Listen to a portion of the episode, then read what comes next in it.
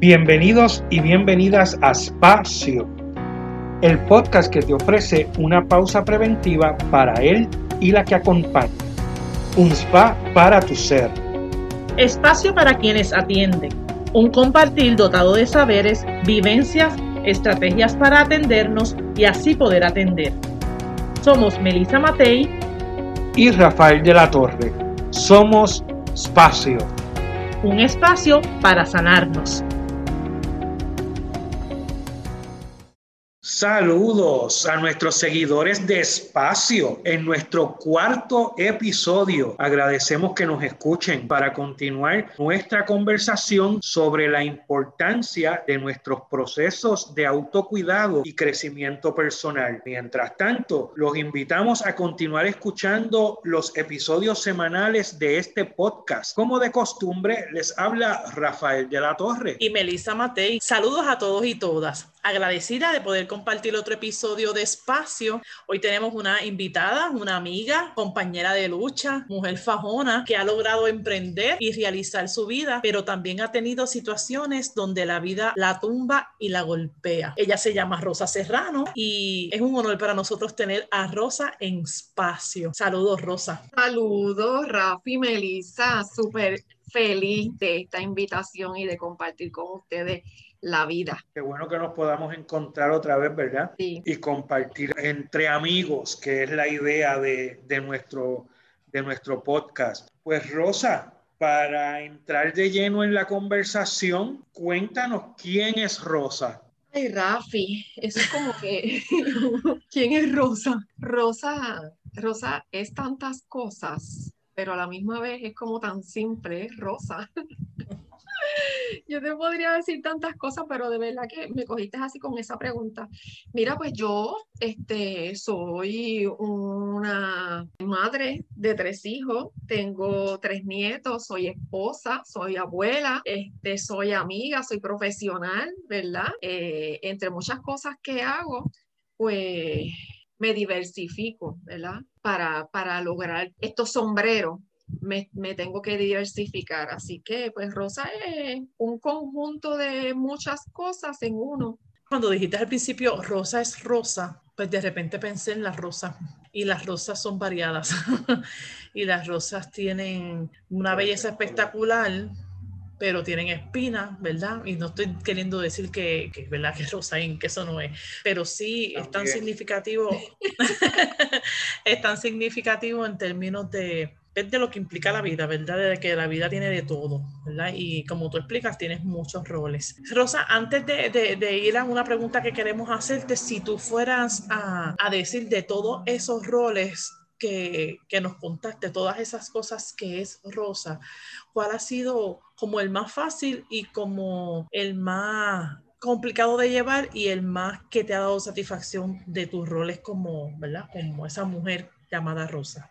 Pues mira, Meli, este, pues como muchos saben, yo soy trabajadora social de profesión, entre muchas otras cosas que hago, este, ¿verdad? Esto es un espacio dirigido a profesionales y a mucha gente que nos, van a ver eh, para mirarnos, para poder revisarnos y, fortalecernos unas áreas. pero siguiendo tu pregunta, ¿Qué, rol ha sido, quizás voy a poner la palabra retante para no decir complicado? Este, yo creo que eh, el rol de formar una familia, de, ser esposa y de ser madre, este, es bien complejo porque tú te tienes que estar velando todo el tiempo porque tú tienes gente que te está velando. Eh, entonces, es como que tú no puedes este, comerte un pizagrama porque viene gente detrás de ti, ¿verdad? y te están velando, velando no por mal, sino porque te emulan y te siguen y tú quieres dar un buen ejemplo. Pero si te soy bien honesta, uno de los roles más retantes fue el de formar o fortalecer mi matrimonio, porque yo vengo de varios fracasos y mi esposo también, y entonces este, nos juntamos eh, hace aproximadamente 13 años y entonces era este hombre que yo sabía que tenía las cualidades y él entendía que yo también, pero entonces si no lo trabajábamos, sabíamos que iba a, sucumbir como cualquier otro, otra relación más.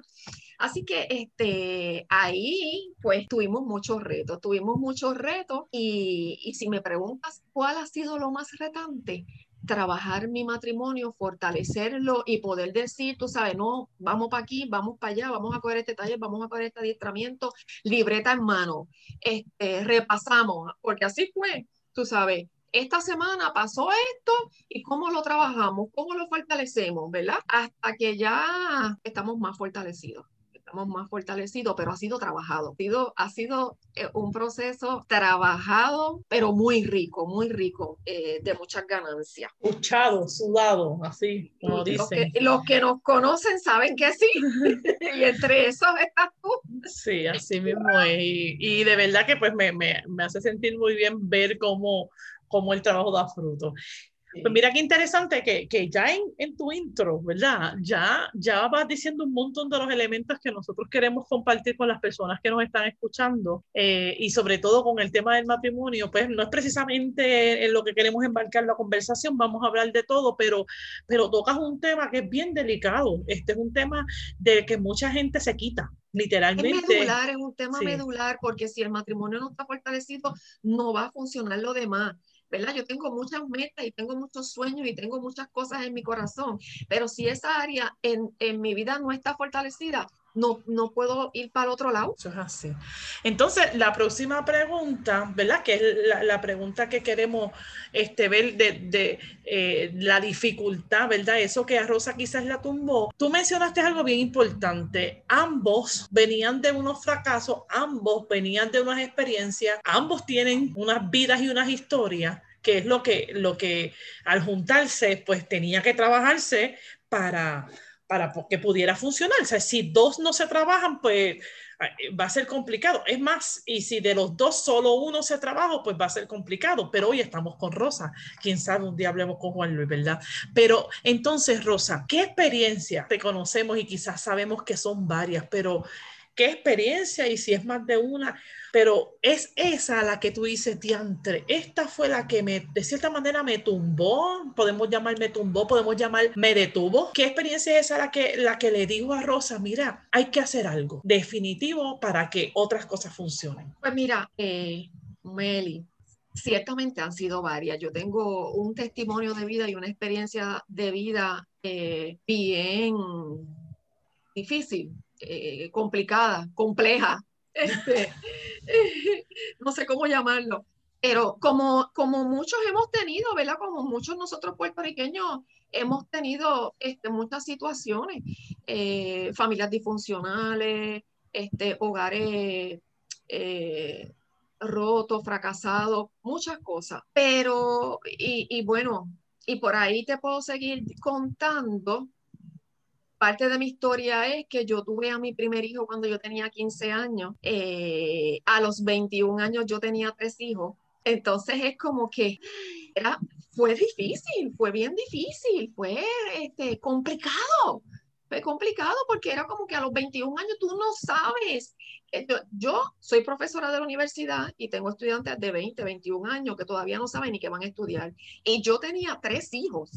Y era como que, ¿cómo caramba, se hace esto, tú sabes. Este, Rafi, después vas a tener que editar porque a lo mejor se me va a zafar algo. Seguro que lo estoy evitando.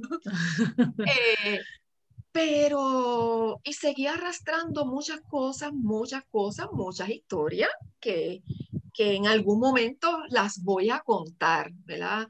Eh, eso está, eh, viene por ahí.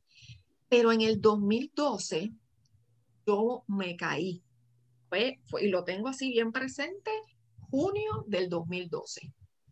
Este, y no se me olvida porque fue bien fuerte, fue bien fuerte, fue una caída que me tomó casi dos años levantarme, casi dos años. Este, y los que me conocen, pues saben que eh, sufrí de ataques de pánico, ataques de ansiedad y me tumbó, eh, donde colapsé, estaba coordinando un proyecto en los centros Orisolina para ese momento de mi historia, este, donde junto con mi compañera aquí presente liderábamos un grupo de gente maravillosa y hermosa que, que nos ha dado tanto, ¿verdad? eh, y, y sucumbí 2012. Así que me tuve que, me paralizó, paralizó de mi trabajo, me paralizó de mi vida personal, de, mi, de, de, de, de mis metas. Este, y yo empecé, ¿verdad?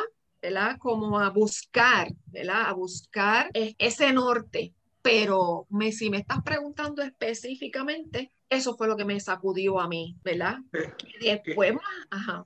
Perdóname, Rosa, eh, ¿cuál, fue eh, eso, esa situación que precipitó el que cayeras así en el 2012? ¿Cuál fue la situación en específico? Es que mira, Rafi, yo te puedo decir un evento, yo te puedo decir un evento pero cuando yo más adelante puedo sentarme y mirar, el evento fue lo que, lo que hizo que la gota se saliera de la copa, pero fue el yo venir de una vida eh, de, todo, tú sabes, de todo, de tener tres hijos, de estudiar, de haber invadido una casa para vivir en una casa porque estaba en la calle, este, de, de unas historias de, de estar eh, en un juicio, ¿verdad?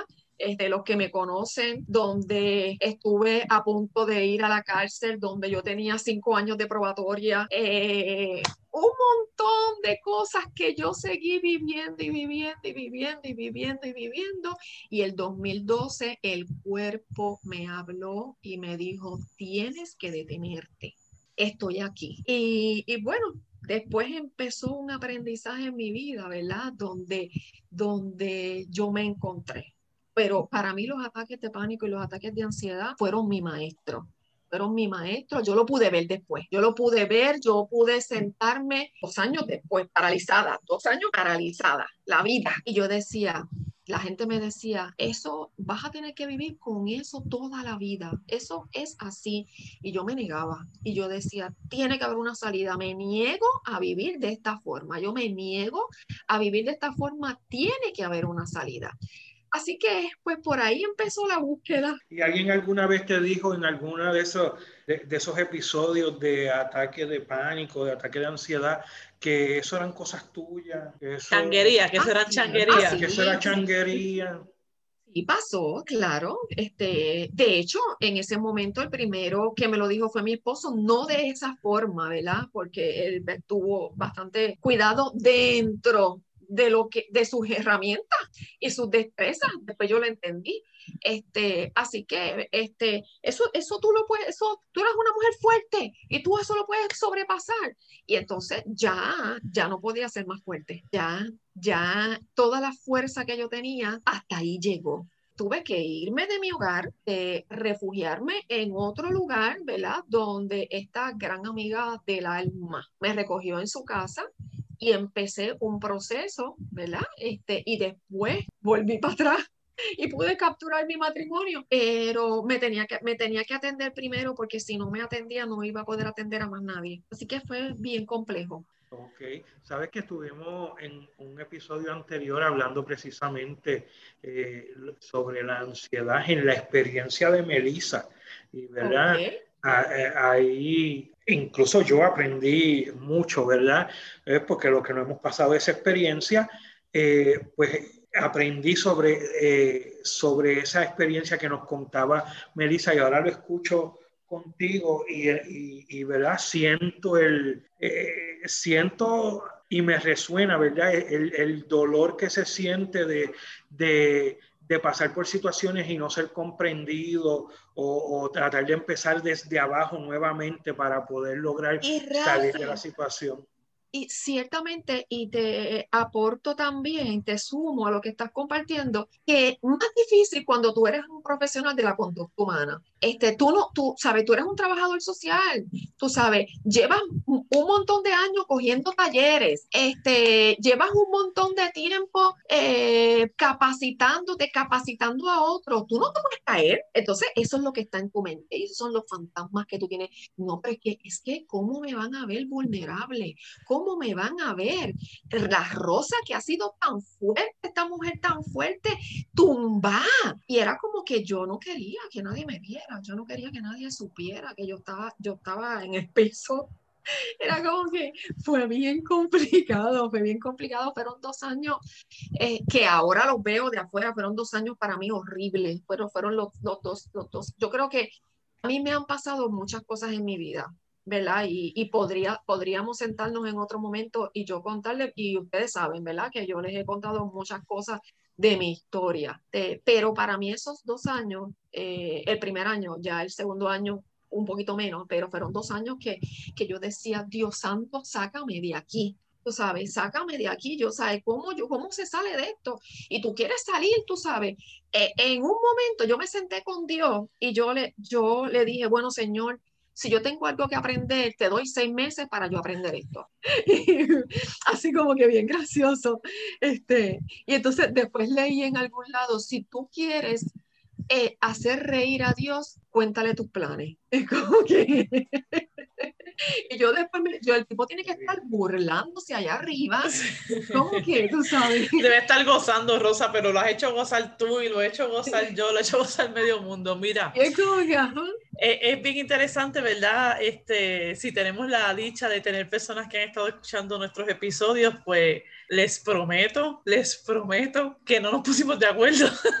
Así que estoy yo aquí manejándome, casi bebiéndome las lágrimas de eh, sabiendo, eh, pues, ¿verdad? Ustedes conociendo que esa historia a mí es más reciente, así que, que entiendo perfectamente. Y entonces, Rosa, eh, te pregunto, tú hablas de dos años, ya de ese dos años han pasado seis años, ¿verdad? Ya casi siete ahora en el 2021. Este, cuéntanos. Qué, nueve años. Sí, ¿qué pasó? ¿Cómo, cómo quizás saliste un poquito de, de cómo un poquito te levantaste este, de, de ese momento y, y, qué diferencia hay ahora, ¿verdad? ¿Qué diferencia hay en, en estos momentos o qué cosas distintas? están pasando, porque, ¿verdad? Yo, yo, yo sé que hay cosas distintas en este momento, pero, pero en aquel entonces hubo algo que te levantó. Narranos, ¿qué te levantó y qué te mantuvo y qué estás haciendo ahora? ¿Verdad? Yo creo que esas tres cositas como que las pues no las puedas como que plasmar. Pues mira, este, yo, yo sabía, yo sabía que había una salida yo me negaba a estar ahí porque yo empecé a leer y empecé a buscar información y es bien horrible porque tú lees de la gente que nunca ha salido de eso y que, y que están ahí toda la vida y es como que este, no luches contra eso porque eso te va a perdurar forever and ever. Yo decía, es imposible, o sea, yo, yo leía gente que no, es que, es que ah, te, va te vas a calmar un tiempo, pero después te va a perseguir, te va a perseguir y qué sé yo qué, ¿cómo puede ser así? Y yo me dediqué a buscar información y una, una de las cosas que yo empecé a hacer primero, lo primero fueron muchas cosas que yo, que yo cambié, ¿verdad? O transformé pero para mí la vital fue la alimentación. Lo primero que yo hice fue cambiar mi alimentación y no estoy, no, aquí no, voy a decir que soy vegana ni que, o sea, no, no, no vengo a hablar de eso. Yo vengo, lo que quiero decir es que si aprendes a comer consciente y saber lo que necesita tu cuerpo para nutrirse, tu salud va a venir por default. Así que yo lo primero que hice fue buscar un naturópata y este naturópata me atendió el primer día y yo así como que bien emocionada y espetado 300 pesos y así como que ¡ah! si no podía respirar, pues ahí casi muero, respiré menos y era como que yo decía, pero ¿y cómo yo pago un naturópata? ¿Sabes? Perdón con los naturópatas, que los amo y los adoro, pero, si no hay plan médico, cobran, cobran carísimo. Así que eh, mi, mi, visita al naturópata duró un día este, y tuve que empezar a buscar información y a buscar información. Así que yo llevo nueve años documentándome, eh, leyendo, buscando información de cómo la alimentación nutre al cerebro para, para tú eh, tener un estado emocional estable, ¿verdad? Si lo pudiéramos decir así. Este, y empecé con eso. ¿Qué más? ¿Qué más? ¿Qué otras cosas? Me ayudó mucho. Volví atrás, Lourdes Ortiz, respiraciones, focusing, encontrarte. Miren, gente, ¿sabes? Yo, mindfulness, como ustedes lo quieran llamar, como ustedes lo quieran llamar, atención plena, para mí es punto respirar consciente.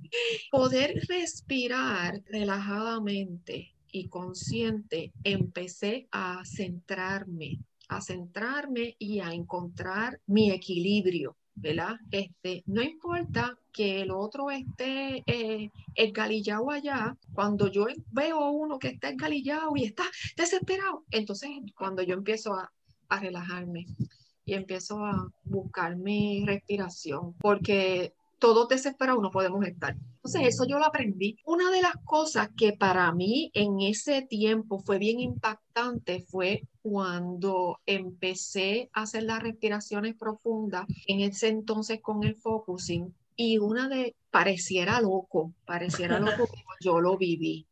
Y esto se los puedo contar yo de mi testimonio de vida.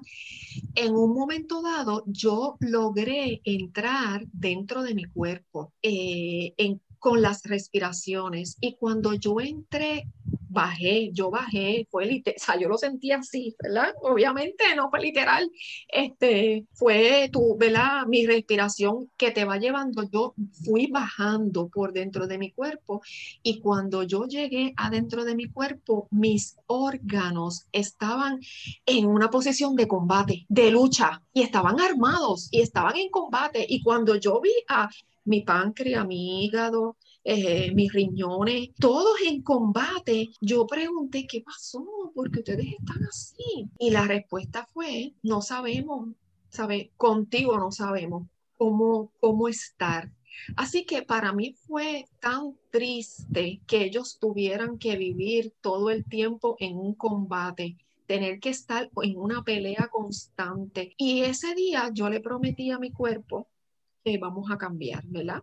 Entonces fue un proceso de dejar de fumar, de un proceso de, la, de adicciones, diversas adicciones, drogas, bebida, alcohol, cigarrillo, sexo, este, hoy con uno, mañana con otro, sexo desmedido. Y era como que cuando yo me di cuenta lo valioso que era mi cuerpo y que yo no lo estaba atendiendo y que yo tenía tantos planes y tantas metas, pero si yo no iba a la par con mi cuerpo, no iba a funcionar. Lo entendí, lo entendí y yo dije, no, espérate, tú sabes, vamos a, a meter mano.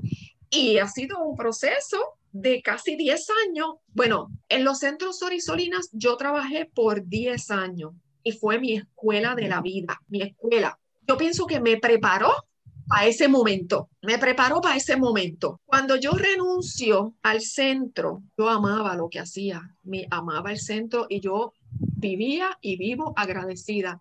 Pero yo me fui porque yo me quería probar si yo estaba lista para vivir fuera de, del centro.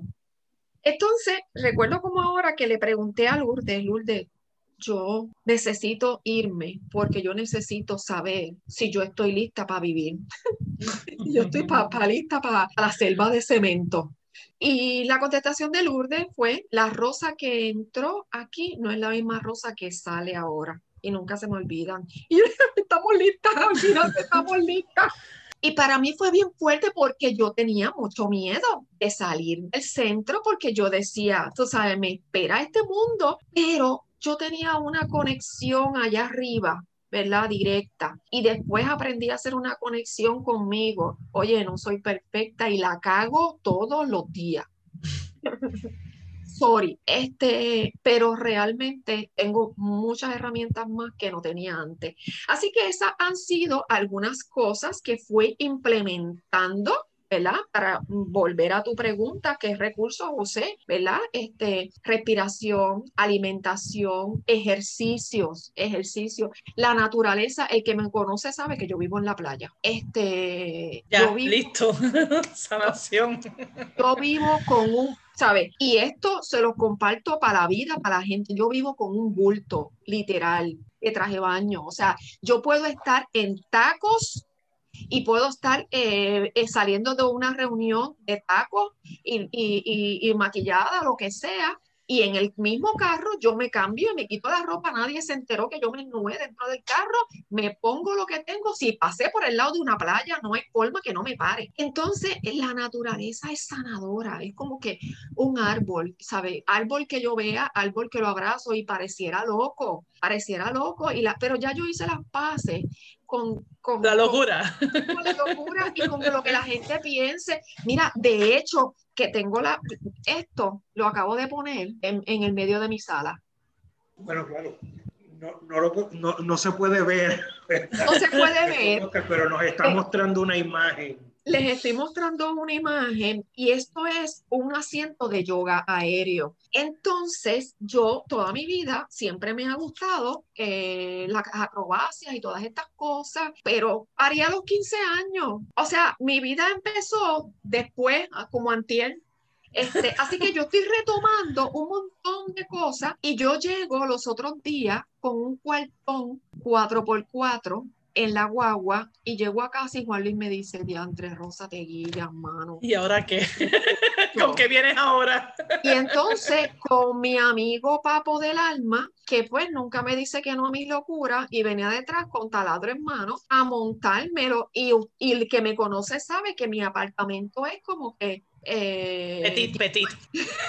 10 por 10. Y entonces es como que todo el mundo me preguntaba dónde lo iba a poner. Y lo puse en el medio de entre la cocina y la sala. Y la realidad es que cuento esto, gente, porque cuando pasó lo de la pandemia, al inicio de la pandemia, yo me asusté. Porque yo dije, oh, aquí viene una recaída. ¿verdad? Este, porque los que tenemos ataques de pánico sabemos que siempre nos visita. Y entonces yo he aprendido a decirle, oye, no es que no te quiera atender, dame un brequecito que vamos a hablar.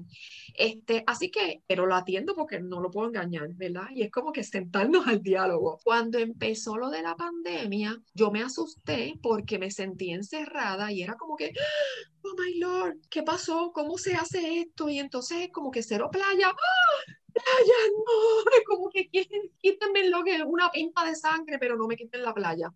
Así como que tuve que empezar a hacer ajustes. Con Jan, que es mi hijastro, se nos ocurre irnos al monte. Así que nos íbamos a hacer caminatas, senderismo, que no estábamos estorbando a nadie, ¿verdad? Y como no había nadie, pues nos metíamos en el monte y estábamos horas caminando en los montes y subíamos al cerro el, eh, las tetas y no sé qué, y todo eso lo hicimos en el medio de la pandemia porque yo necesitaba salir y yo sabía que podía tener una recaída si yo no hacía algo. Y una de las cosas que empecé a hacer fue yoga, ¿verdad? O a retomarla. Este, porque yo decía, yo necesito ayudar a gente, pero yo si caigo no voy a poder ayudar a nadie. Y lo último que hice fue poner esto en el medio de la sala y me ha dado un resultado que ustedes no tienen idea, porque de momento yo puedo estar hablando por teléfono y tengo una pata enganchada. Y es como que sí, parece, pero, pero estoy haciendo estiramiento y yo soy cinética, así que necesito estar moviéndome y con la pata enganchada y hablo por teléfono. Ajá, ok, sí, qué brutal. Pero me estás preguntando qué me funcionó y es como que hacer las paces con la locura y de lo que a ti te gusta empezar a hacerlo. Entonces, Rosa, hablaste de alimentación, hablaste de respiración consciente, enfoque corporal, ejercicios, que de hecho te vi de cabeza el otro día haciendo un ejercicio por ah, ahí, eh, la naturaleza, la playa. De todo eso, ¿es algo en específico o haciendo todo eso es lo que te, te da la sanación? Todo. Eh, no, no, es, es, que es, es que es, termina siendo un estilo de vida, ¿sabes? No, no, hoy no puedo comerme una chuleta y mañana, es que no sé, no sé cómo explicártelo. Si tú quieres estar bien, ¿verdad? Y no quiero hablar de alimentación porque es un tema bien árido, pero si tú quieres estar bien y sentirte bien, pues tienes, es un paquete, es un paquete tú sabes, eh, por las mañanas salir a coger sol, tú sabes, yo tengo una, un, un patio trasero que es bien pequeño, pero por las mañanas la vitamina D. Vitamina D, un ratito, eh, hablo un ratito con las matas, toco la grama, me camino descalza, eh, me voy y yo doy una clase a las ocho y media y a las diez estoy caminando descalza por toda la terraza. Y, y, así, y voy y me hago un buen desayuno, voy y trepo la pata allí, hago un estiramiento, este, tengo la playa cerca, a las 11 puedo ir a caminar por la playa, vuelvo y vivo a la una para una reunión. Es una cosa constante. Nosotros, yo exhorto a la gente que no es como que este, eh, el viernes voy a sacar mi espacio. Este, no es algo de todos los días, de todos los días tú tienes que buscar, porque si no te secas, porque nosotros, mira, yo atiendo, el semestre pasado tuve cuatro grupos de estudiantes, tuve cuatro grupos de la oficina de la mujer, estuve dos grupos del centro Buen Pastor, tengo mi esposo, estamos haciendo un proyecto, estamos mis hijos, que son tres, son diversos y entonces hay que hacerle la llamadita, hay que, entonces es mucha gente, bueno, por lo menos los que queremos hacer esto, los que, los que estamos decididos que este es el estilo de vida y que no lo queremos cambiar y yo no, no, yo no quiero dejar de, de, de dar los 20 talleres que doy, no quiero dejar dar clase, o sea, yo, pues, porque la gente me dice, pero es que tienes muchas cosas, sí, yo tengo muchas cosas, pero bueno, hasta ahora puedo. Pues entonces yo lo que hago es que me doy un show. Una cosa bien importante es la actitud. Es una actitud, es, ¿sabes? Por la mañana yo me levanto y es como que gracias, Señor, gracias, gracias, gracias. Qué bueno que tengo una oportunidad de vida, qué bueno, Señor, que podemos co-crear juntos. ¿Qué es lo que viene hoy? ¿Qué es lo que va a estar pasando? Y con esta incertidumbre de que, qué brutal, yo me siento a dar clase a mis estudiantes. Oye, y yo me conecto antes, yo me conecto y yo, Señor, dame la sabiduría para poder aportar a unos ciudadanos de bien, a formar gente con valores. ¿Sabes? Es, es tú estar conectado todo el Ay, otra cosa bien importante, es que quiero decir tantas cosas. otra cosa bien importante es, gente, la, la risa. Un momento en mi vida que yo pensé que para ser coordinadora, para ser directora, tú tenías que ser serio. Y, tú, y yo cometí muchos errores con mis compañeros de trabajo porque yo pensé que tú tienes que estar serio. No, mira, tú puedes, yo persigo la risa, este, busco en qué reírme, en qué reírme.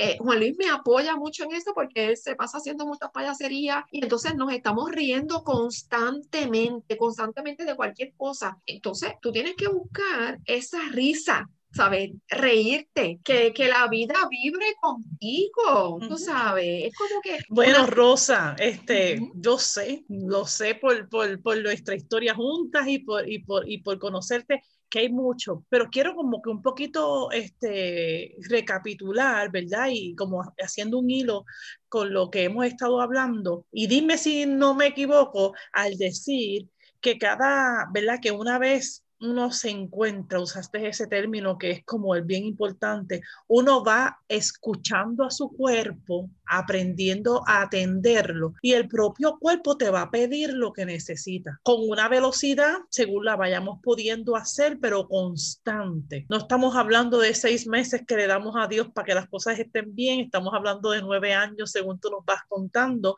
en donde probablemente ahora logres, estés logrando unas cosas, pero no, la, no se lograron ayer, se fueron trabajando poco a poco, pero una vez se instalan, que es lo que yo estoy viendo, no se utilizan como de vez en cuando, sino están instaladas y el cuerpo te dice, mira, me tengo que estirar, ¿verdad? Yo les puedo contar que una vez conversando con Rosa, ella me dijo, dame un break, Melissa, se sentó al piso y se estiró, porque eso es atención plena al cuerpo. Yo estoy escuchando que yo necesito y veo, veo los espacios, ¿verdad? Porque si yo estoy guiando, este, pues tengo que detenerme en un lugar seguro, si necesito pararme y estirarme, no es como que hacer lo que eras que, pero ciertamente es poder eh, tener atención plena en nosotros primero y una vez se instale en nosotros esa respuesta constante, o sea, necesito esto, me atiendo, necesito esto, me atiendo, ya, ya se convierte en una rutina el que yo soy prioridad, que era lo que no hacíamos, era lo que no hacíamos y el que no nos enseñaron a hacer. Eh, nosotros teníamos que sacar citas con nosotros para atendernos. Una vez nos convertimos en nuestra prioridad y lo vamos incorporando y nos vamos aprendiendo a hacer, las cosas van tomando su curso hasta que ella es parte. ¿Es o no es así? Así es, totalmente de acuerdo, totalmente de acuerdo. El cuerpo te va dando señales. ¿Y vas a decir algo, Rafael? Sí, que sí, eh, quería decir que siempre es agradable hablar con Rosa, este, pues, porque Rosa es así con esa simpatía y esa sencillez, así como ella estaba hablando aquí, así mismo. De hecho, como siempre me confronta, nuestra amistad siempre ha sido de confrontación.